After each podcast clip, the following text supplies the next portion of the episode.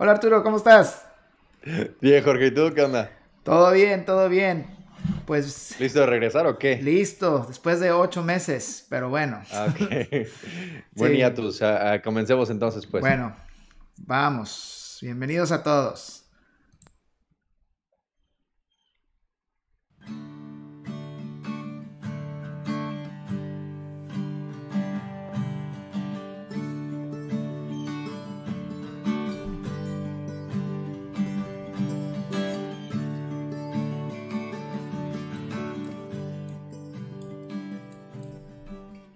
Bueno, hola a todos, bienvenidos al primer episodio de la nueva temporada de Fuerte y Claro con Jorge Patrón y Arturo Millán. En donde, como saben, discutiremos temas relacionados de aviación, daremos nuestros puntos de vista tanto yo como piloto de aerolínea y Arturo como controlador de tránsito aéreo. Comencemos. Pasado bastante tiempo sin que nos hubiéramos conectado otra vez, ¿verdad? Así es, ya pasó bastante tiempo, ocho meses como ya les habíamos comentado. Y regresando al día de hoy hablaremos eh, sobre llegadas a aeropuertos nuevos prácticamente. Este, y operaciones eh, oceánicas hemos comentado, ¿correcto? Así es. Pues eh, me habías comentado, Jorge, que cuando llegas a un aeropuerto donde no habías volado antes, eh, y el controlador, pues para eficientar la carga de trabajo o a lo mejor pues, para cortar tu aproximación, se te manda directo un punto en la llegada codificada. Eh, tú como que batallabas para encontrar el punto porque esperabas volar toda la llegada, ¿correcto? Es correcto. Antes de comenzar también quería este, solamente mencionar que este, no tenemos ninguna intención de enseñar ni nada de eso. No tenemos absolutamente nada que ver con, o sea, son nuestros propios puntos de vista los que vamos a discutir el día de hoy. Todo anecdótico. Todo anecdótico, así es. Y nada referencia a ninguna empresa ni absolutamente nada de eso. ¿Qué onda, primo? Saludos. Este, y pues eh, acuérdense que también dependemos mucho de su participación. Preguntas y respuestas, todo en fuerte y claro podcast eh, gmail.com. Estamos muy agradecidos por la eh, este, participación que han tenido, la neta, este, sí, no esperábamos esta reacción y pues ya estamos de regreso para complacerlos y seguirlos este, enfadando con nuestra bla, bla, bla de temas este, aeronáuticos y también de lo que nos pasa en la vida. Bueno, y como pueden ver, también tenemos un nuevo formato ahí que es en el que estuvimos trabajando un rato y este, esperemos que sea de su grado, un poquito más bonito. Este, y bueno, comenzamos con el primer tema, Arturo, que ya lo, ya lo, ya lo platicamos. Estamos a hablar de las llegadas.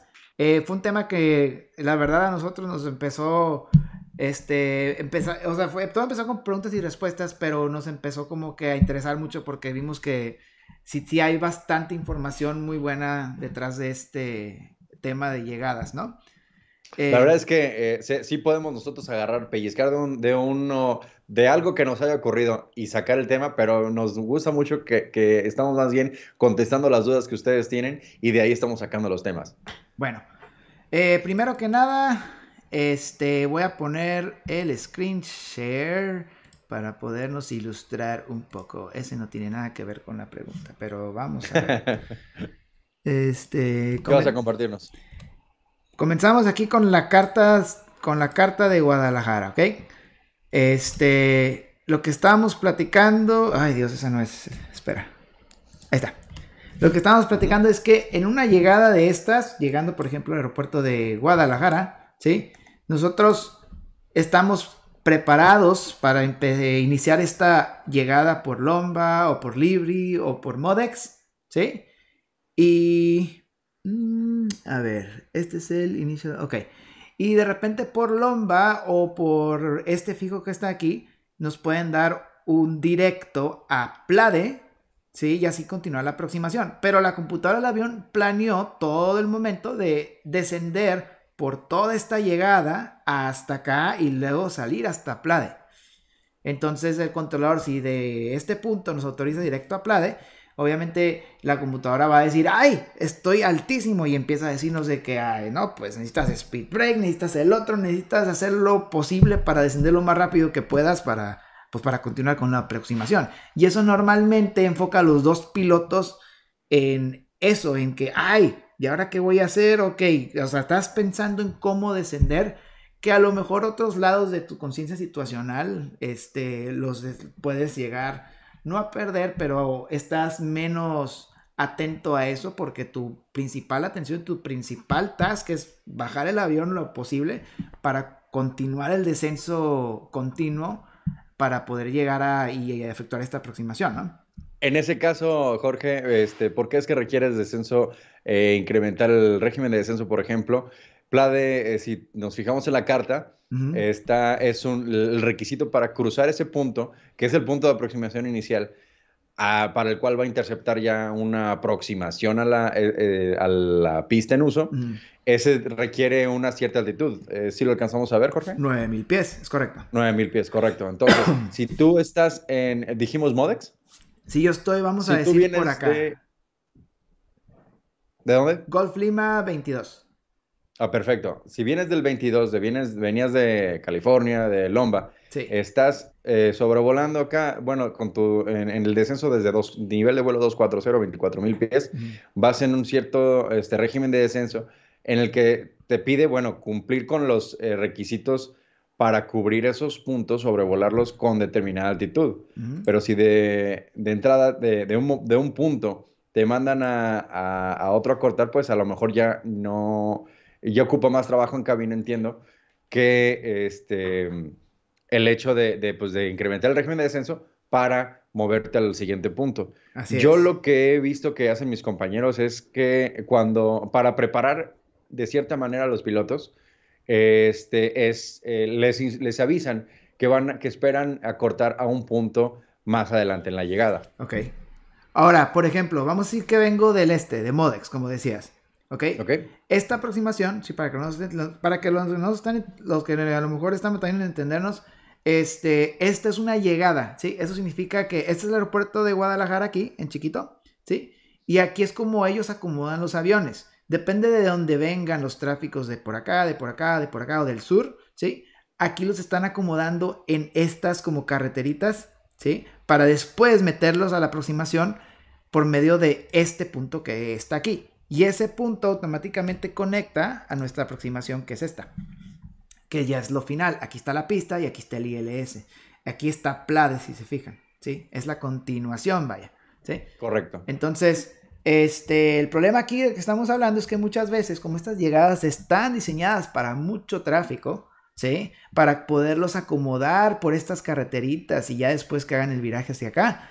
Este, si el controlador tú vienes por Modex, de repente te dice, ¿sabes qué? Olvídate de todo esto, vuela directo de aquí a Plade, ¿sí? Estás hablando de 18 mil, un descenso de 18 mil pies o es más hasta arriba de 18 mil pies, porque si te fijas, la siguiente restricción es esta de 13 mil.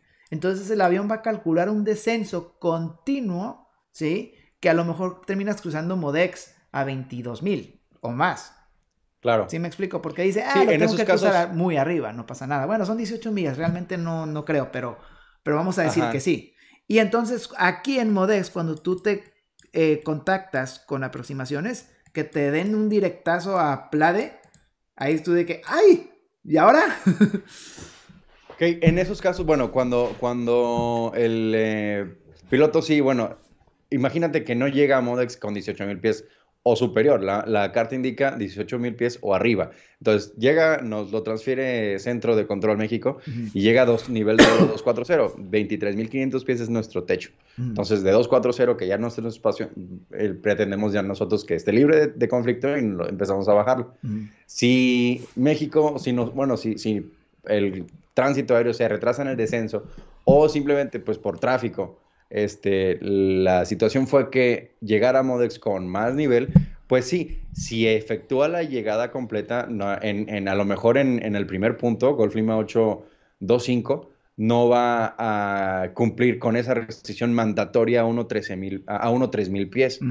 En esos casos, sí, el, piloto sí, pues es, este, es necesario que nos diga, ok, no vamos a cumplir con la restricción, este, porque venimos demasiado altos, ¿no? O a lo mejor, todavía peor, este, yo tengo tráfico y le reduje la velocidad al piloto, le instruí a que reduja, redujera la velocidad. Entonces, si le pido que de 240 se baje hasta según la llegada, pero ya le he pedido de reducción a 250 nudos, No, o sea, no va a poder bajarse en ese espacio tan pronto porque es o, hacer una cosa o la otra, lo que me han dicho siempre. Mm. Este, o, reduzco o bajo. ¿Sí? Entonces, eh, en, esos casos, bueno, sí, este, lo mejor es que si eh, o sea, que nos avise el piloto si, si él le es posible, este, bueno, que, que no le es posible continuar con los puntos, con las restricciones verticales. Y, este, bueno, en, en, el caso de que, de que de veras yo requiera que cuando posible ya vuele directo desde Modex, sabes que no tengo tráfico, eres el número uno, directo Plade, este, pues sí, o sea, yo esperaría que a lo mejor sí eh, se tardara en mirar a, a Plade si la carga de trabajo así es, eh, es de esa manera, este, en, en, la situación que tengo ahorita, si eh, en, cabina, perdón, o si de veras el piloto, pues sabes que no puedo ahorita, ¿qué pedo? Me, me, das chance de, de tener toda la llegada y ya después voy a Plade. Pues, eh, pero de cualquier manera es cosa de que los pilotos nos digan. Claro, y ahora la, otra, por ejemplo, es, aquí es donde cae el efecto que, que, que, te comentaba que yo le llamo este, el efecto yo nunca he ido ahí. ¿Sí? Si los dos pilotos nunca han ido ahí, vamos a decir una por foránea en la que nunca hayan ido ahí, sí, que no se saben el truco, sí, cosa que te digo, no debería de ser así porque está representado ya en una carta, o sea, es estándar literal en todo el mundo. Pero vamos a decir, el si yo digo, oye, yo he ido mucho a Guadalajara, yo voy a decir, ¿sabes qué? En vez de decir a la computadora que cruce Modex arriba de 18.000, yo lo voy a cambiar para que lo cruce a 18 mil, porque prefiero llegar más abajo. El avión siempre te va a calcular para que llegues lo más alto posible, ¿por qué? Por ahorro de combustible. ¿Sí? Entonces, este, si yo le digo a la computadora, no sabes qué, cruzame ese fijo a 18 mil pies. ¿Por qué? Porque quiero, que estar, quiero estar lo más abajo posible en esta llegada en caso de que me den un directo a Plade y ya no estresarme tanto en el descenso con Speed Race y todo, pasajeros de como quien dice, ¿no? Este, eh, en, Modex, así ya más fácil llego de nivelado a 18 en caso de que me den un directo a Plade. Pero eso ya es basado en experiencia de la persona si va ahí o no. Claro. Si me explico, ya no es algo realmente estándar, porque si alguien que nunca ha ido ahí, pues nunca lo va a hacer. ¿Sí? O la otra, no sé qué tan realista sea esto, que yo sé que es, no decías mucha, mucha, mucha carga, que si se espera que el tráfico, ¿sabes qué? Este, aproximación Guadalajara me está diciendo, ¿sí? Este, no sé, Aerocalifornia, vamos a utilizar Aerocalifornia porque no existe. Aerocalifornia 187, Aerocalifornia 187, después de Modex, eh, que estén todavía en Centro México antes de descender, eh, aproximación Guadalajara informa después de Modex, este, vuele directo a Plade. Y así, este cruce Plade a 9000 pies. Y ya le dieron la restricción de 9000 pies y ya sin ningún problema puede, puede, puede hacer eso. Y que lo autorice centro. ¿Se puede Obviamente estamos hablando de un, este, sí, por supuesto que con, con, esa previsión, pues ya el piloto, ya supongo que la, la tripulación va a hacer el, lo necesario para que se cumpla ya pues con, con esos eh, regímenes de descenso. Este, sin embargo, bueno, sí, específicamente tanto, creo que sí me va a mandar al cuerno el compañero de Centro México, con todos los aviones que tiene. ¿Sabes qué quiere que le digas a ese que dijimos, Aerocalifornia 187, que después de Mox se vaya a Playa y que cruce? No, mejor te lo paso de una vez y tú lo controlas, como ves? Me va a decir. Exacto. Este, pero pues sí, es, es, es, cosa de como que concientizar al piloto de que, eh, que bueno, que, se espera que haga eso.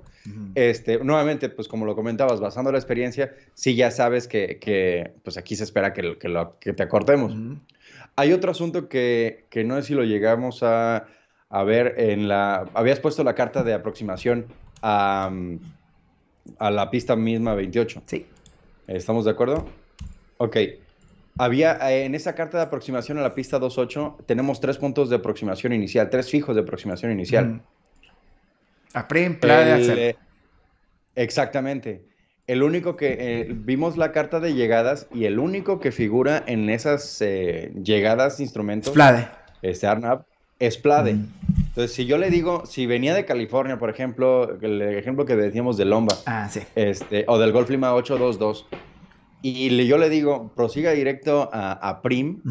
Yo debería esperar que, como no está en la computadora del, de vuelo el fijo a Prim, porque no estaba en la llegada que yo mismo le dije que iba a hacer, este, yo debería esperar que, ok, ¿sabes qué? Bueno, ¿dónde está eso?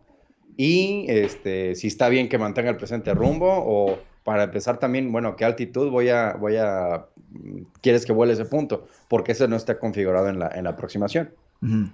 Además, bueno, que de técnicas de control, una vez que lo sacas del procedimiento, sí tienes que confirmar de qué altitud quieres que baje. Pero, este, pero sí es importante que este, le hagamos saber al piloto este, qué punto es el que, dónde se encuentra el punto que al que lo estamos mandando. ¿Sí? Claro, porque...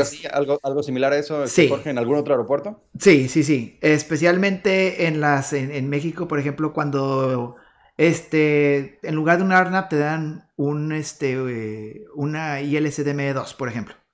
¿Sí? O una borde M2, que te dicen, vuela directo a tal fijo, que es el fijo inicial de la borde M2. Entonces no lo tienes en la computadora y tú tienes que buscar la aproximación en particular y poner eso es prácticamente pero te toca, O sea, pero si, si, si, haces la primera la llegada este, PBN y después el, un punto en la aproximación Me ha eh, tocado que en Monterrey este, no nos den la, el STAR. Me ha tocado que me dicen, vuela tal fijo y, efectúo la borda M2. Pero nosotros ya teníamos cargado la STAR, por ejemplo. O a lo mejor no cargada, pero... Exacto. A lo mejor no cargada, pero no, o sea, no teníamos nada porque no sabíamos todavía qué esperar. No nos habían asignado nada. Entonces Centro nos dio directo a algún fijo y de repente, este, ya después esa aproximación nos dice, ¿sabes qué es la borda M2? Sí. ¿Por qué? No sé, pero una vez nos tocó eso. Fíjate que, o sea, el otro día eh, nos tocó una ambulancia eh, que venía también de Estados Unidos y le decidimos pues facilitar el trabajo ah. y mandarla directo a uno de los puntos en aproximación inicial, pero, o sea, si venía de, del norte Franco Libri, pues no lo iba a tener a Prim. Si venía de, del November Whiskey del aeropuerto, tampoco iba a tener a Prim. Entonces, sí, en un segundo contacto, pues porque no le especificamos en dónde, este, le, Centro México nos tuvo que decir, este, oye, ese punto que lo mandaste, ¿dónde está? ¿Dónde le digo que qué aproximación tiene que esperar el piloto? Ah, bueno, sí, perdón. Esta, esta es el punto inicial de aproximación en el en la, tal carta. En la en tal carta, correcto. Y yo creo que ahí, pues, de conclusión, o sea, yo siento que es prácticamente 100% tiene que ver con CRM, ¿no? Mientras, o sea, si como tú dices, si le dices al piloto ir directo a prima, autorizar la aproximación, el piloto se va a quedar, ¿eh? ¿Qué es eso? Y te va a pedir que lo del E3 y no vas a ver ni qué onda. Pero de repente, si tú, si tú dices directo, vuela directo a Prim, es un es el Initial Approach Fix de la llegada tal de tal el piloto inmediatamente, ah, ok, es otra transición, o sea, lo va a identificar. Y lo mismo el piloto, si no sabe, pues que pregunte. ¿Sí me explico? Es, cuestión de los dos y ya. Yo creo que eso es lo que facilitaría. O sea, pero pues si alguien pide, ah, oye, pero ¿cómo que no sabes cuál es a Prim? Si está aquí está la carta, pues obviamente. Pues tampoco se trata de eso. Tampoco se trata de eso. El, el, ¿Qué tanto tiempo te tomaría a ti este, coordinar con tu, bueno, ahora estás en, en otra aerolínea, este, coordinar con tu capitán este, y para ponerse de acuerdo, o sea, el, entre que te doy un punto en la, eh, en la próxima, en la llegada, en la start, a que tú lo ingresas, pero pensando en, en esa situación, en ese escenario en el que no, eh, en el que es un punto extraño. O sea, fácil, ¿cuánto tiempo te tomaría? Mm, depende de qué tan rápido le muevas a la computadora del avión, ¿no? Claro. Pero yo creo que sí en segundos, o sea, menos ah, de 20 segundos yo creo que puedes llegar a cargar la aproximación. Porque normalmente cuando le picas cargar aproximación, te vienen las transiciones. Pero ah, muchas veces no hace clic en el cerebro hasta tiempo después. ¿Sí me explicas? De que, otra transición, ¿y cómo cargo? Ah, ok, ya. O sea, la vuelvo a cargar la llegada, la aproximación, y ahí te va a aparecer. Ok. Fíjate, lo, otro que me recomendaron es que, por ejemplo, en esos casos de que estoy eh, descontinuándolo, y yo escuché que a lo mejor, inclusive hay un, un piloto que no es de aerolínea, y que por lo tanto puede ser que no vuele seguido a mi aeropuerto. Entonces, si me urge que se mueva al rumbo a donde lo estoy mandando, primero le doy un rumbo y después le digo, este, eh, ok, cuando tengas chance, cuando posible, vire por la derecha a tal rumbo y cuando posible prosiga directo a tal punto que está en tal carta.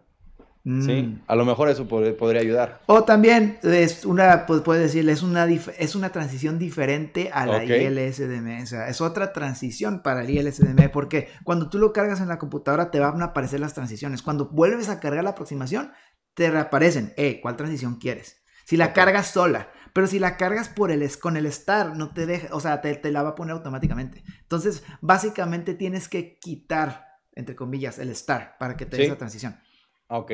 Pero tú cargando la otra vez, se quita el Star y ya después le pones ahí la transición. Si estás en un Star y te mandan un punto que está también en el Star, ¿no sería cosa nomás de recorrer los puntos? Un punto en el Star sí, es nomás recorrerlos. Ok, ah, pero cuando es otra. Pero vamos a hacer transición. Ya sí hay que cargarla otra vez. Así es. Ok, muy bien. Ah, mira, bueno saber, se aprende siempre. bueno, continuamos al siguiente tema. Este, ¿Cuál es nuestro siguiente eh, tema? Muy bien.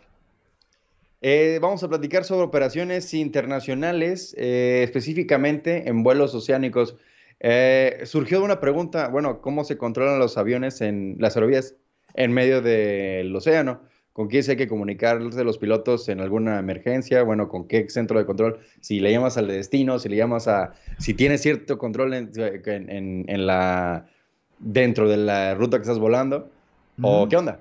Este, hablábamos de, bueno, antes de, empezar a transmitir, platicábamos del cell call y demás. Ok, sí, este, de acuerdo, de las operaciones oceánicas, este, prácticamente, te digo, es un tema medio extenso. Entonces, traté de pensar, ok, cómo lo podemos resumir lo más posible. Este, y pues se me hizo una buena idea platicar lo de antes, lo de ahora y lo del futuro. De acuerdo. Porque son literal operaciones súper diferentes. Y, este, pero prácticamente, ¿cómo, ¿cómo cruzaban el océano antes? Pues, vamos a ver, vamos a cambiarnos aquí de pantalla otra vez. O sea, gracias a su participación también en el, ah, en el chat en vivo, ¿eh? la verdad es que se agradece mucho. Y también, eh, Goyo, eh, todas, todas las llegadas de Guadalajara son Arnab, sí, las Pero las aproximaciones no. Las aproximaciones no, las aproximaciones sí son, pueden ser unas que transicionen de, un, de una de Arnav a ILS, ¿sí? O puede que transicionen de BOR a ILS, ya, ya depende de, qué aproximación te den. Pero si vienes en un STAR, en una llegada ARNAV, normalmente tienes que buscar, esa es otra también, regresando al tema, que eso confunda a muchos, porque si, por ejemplo, va a haber una ILS en Guadalajara, en Guadalajara a, la, a la pista 28, 29, perdón, que ya se había cambiado, perdón, discúlpame. Pero ahora la pista 29, este, que termina con el fijo ARNAV y empieza con el ILS. Y muchos se preguntan, ay, pero hay cinco ILS, ¿cuál ILS nos van a dar? Y pues obviamente buscas el que tiene ese, esa transición de ARNAV a ILS, ¿no? Pero bueno, regresando a Oceánico. Este, ok, antes, ¿qué es lo que pasaba? Antes lo que pasaba es que los aviones tenían un este, sistema de cuando empezaron a cruzar el océano, tenían un sistema de, este, estoy hablando de los 70, 60 por ahí, un sistema de, de inerciales. ¿Qué son los inerciales? Es prácticamente esto de aquí.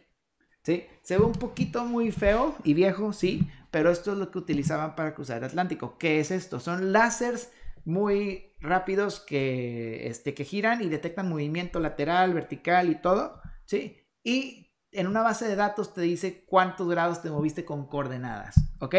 Esto se puede agregar, por ejemplo, referencias para que el aparato en sí haga eh, cross o triangule su posición. Por ejemplo, utilizando radares que están en tierra, ¿sí? Dicen, ah, estoy a tanta distancia de Nueva York, estoy a tanta distancia de Washington, ok, en ese caso tengo que estar aquí. Y con la ayuda de todo eso, ellos saben su posicionamiento. Cuando ellos cruzan el Atlántico, el problema es que como no hay referencias de tierra, este, pues ya no tiene tanta exactitud y empieza a hacer lo que se le llama drifting, que eso significa que empieza a desfasar un poquito y no sabe dónde están de repente. Ya cuando empieza a agarrar señal de algo, por ejemplo, de Europa, si va de Europa, de, perdón, de, de, de América a Europa, ya agarra algún radar de allá y se acomoda, ¿sí? Y es un error, pues, grande, ¿verdad? Bueno, ¿Qué hay ahora? Ahora hay GPS. GPS es exacto, ¿sí? Tiene sus ventajas, obviamente excelentes, y también tiene sus desventajas, aunque no lo crean. Desventaja número uno, la turbulencia. Como todo es exacto, el avión que está enfrente de ti está exactamente enfrente de ti sin error, y tú estás atrás de él sin un solo error, porque todo es satelital. ¿Qué es el problema de ahí? Pues que el avión te va a estar, que todo el tiempo vas a estar sangoloteándote gracias al de enfrente. Entonces, autorizan a que tú estés en la aerovía con una milla, dos millas, hasta tres millas de desfaso, tú puedes estar, ¿sí? Sin pedir autorización. Hablamos de lateralmente, ¿correcto? Lateralmente, así es. Para que tú vayas volando paralelo a la ruta y la turbulencia que está enfrente, el que está enfrente de ti, no te vayas angoloteando, ¿verdad?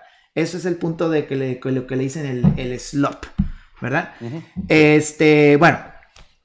Y antes también se utilizaba esto, que es el radio de alta frecuencia, ¿sí? ¿Cómo se controlan? Prácticamente con el radio de alta frecuencia. Pero lo curioso es que las personas que están operando este radio no son controladores, ¿sí? Son prácticamente relays, personas que están en una empresa separada que se encargan de comunicarse con los aviones y pasar la información a los controladores de tránsito aéreo. Regresamos a antes. Antes ellos no tenían idea dónde estabas, ¿sí? Ellos estaban 100% a base de tus este, reportes de posicionamiento. Vamos a decir que cruzando tal latitud, tú te reportas con el, de, con el radio de HF de high frequency, de alta frecuencia, le dices, estoy en tal fijo, este, a tal velocidad, a tal altitud, estimo llegar al siguiente fijo a tal este, velocidad, ¿ok? ¿Cuál es la desventaja grande de esto? ¿Qué tal si tienes mal, mal tiempo? Si tienes mal tiempo y tienes que desviarte, pues le tienes que dar la información al operador y el operador le tiene que dar la información al control de tránsito aéreo y eso a veces se vuelve un dolor de cabeza porque porque pues eh, se tarda mucho y tú a veces necesitas las cosas en el momento, ¿verdad? Y no puedes hacer, no tenías mucha flexibilidad porque estabas pues encerrado en ese sistema.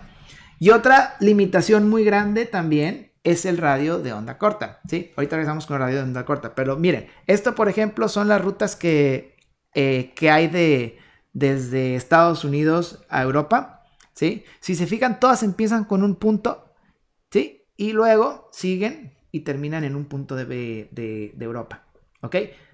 Esto de aquí son los espacios aéreos oceánicos, ¿sí? De Gander y de Shanwick, ¿sale? La cosa aquí es que ¿por qué ven tantas rutas? Es porque cada seis horas este, unos despachadores literal encargados de hacer esto ellos cambian las rutas dependiendo del tiempo, si, hay mal tiempo o, los vientos, ¿sí? Lo más óptimo para los aviones. Entonces tú desde tierra te están autorizando la, te autorizan el control hasta TUDEP y de ahí te autorizan la ruta oceánica F, ¿sí? Foxtrot, con salida en Dinim y de ahí otra autorización para tus vuelos en Europa. ¿Ok? Así es más o menos como le hacen.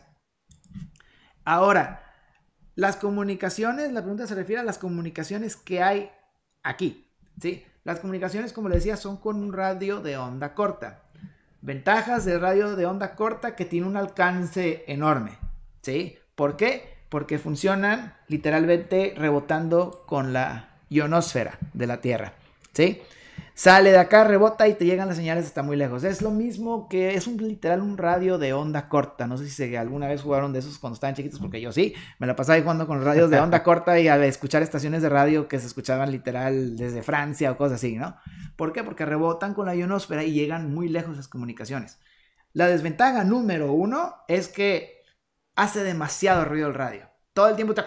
Entonces, estar escuchando eso por todo el traslado del Atlántico, yo creo que ser lo más desesperante que hay en el mundo. O sea, es, es, exagerado lo, feo que se escucha, ¿sí? Y pues a veces se escucha mal, a veces están cambiando de frecuencia, ya no saben ni qué onda, pero se, se escucha muy mal. Entonces, ¿qué es lo que hacemos? Ponemos la frecuencia que nos asignan, que también esa es otra desventaja. Las frecuencias, la asignación de frecuencias dependen de la hora del día, ¿sí? De día es una y de noche es otra. ¿Por qué? Porque la ionosfera sube y baja dependiendo de dónde esté el sol. Entonces, normalmente cuando es de noche no hay tanto problema, pueden usar frecuencias altas, pero cuando es de día tienen que usar frecuencias bajas, si no es lo opuesto. Pero entonces, este, siempre están cambiando esas frecuencias. Tu último controlador HF te va a dar esas frecuencias, una de primaria y otra en caso de que falle la primaria, que es la secundaria. Y ya de ahí tú te vas a reportar con esos operadores y le vas a decir, hey, voy a, estoy sobre eh, tu DEP, que es el primer fijo de aquí de la F, voy a cruzar tal fijo a tal hora y tienes que darles tu combustible, tu velocidad y todo eso, y ellos te dicen, ok, y al final te van a decir algo que se llama Celcal Check. Celcal, ¿qué es Celcal? Eso funciona con HF. El radio no tiene que estar prendido, pero es como unos tonos que hacen que una maquinita, que es esta de aquí, ¿sí? Bueno, no, esta no es la máquina. Este es nada más el código de CellCal, que es JPFG, ¿sí? Y automáticamente manda una señal al avión y es un beep que te aparece ahí. Y literal eso significa, hey, prende tu radio HF. tú, tenemos, tú tienes en tu cabina un, un, receptor de esa señal que se prende. ¿Esa, ¿Es alarma visual o auditiva? Es auditiva. Eh, ambas. Es, auditiva. Sí, pero eh, ves ahí que está flashando y le tienes que picar reset. Entonces tú ya ¿Es el código de tu avión? Sí, es el código del avión. Tú le dices el código y ellos te responden con el, con el cell call check. Y ya tú prendes tu radio, ¿sí? Y lo sintonizas y escuchas, ¿sí? Y ya. Entonces, en caso de que eh, eh, este funciona para que no estés todo el tiempo monitorizando esa frecuencia, este, simplemente solo para cuando, eh, o sea, cuando hoy te, estamos hablando, te, avisamos, te damos el bipaso y, te, y, ya, y, ya, tú tienes que aprender el radio. Así es. Ah, de acuerdo. Así es. Y aquí, este también. se me fue el, el, el, Fly, Radar, se, se me fue de que ya te tardaste mucho.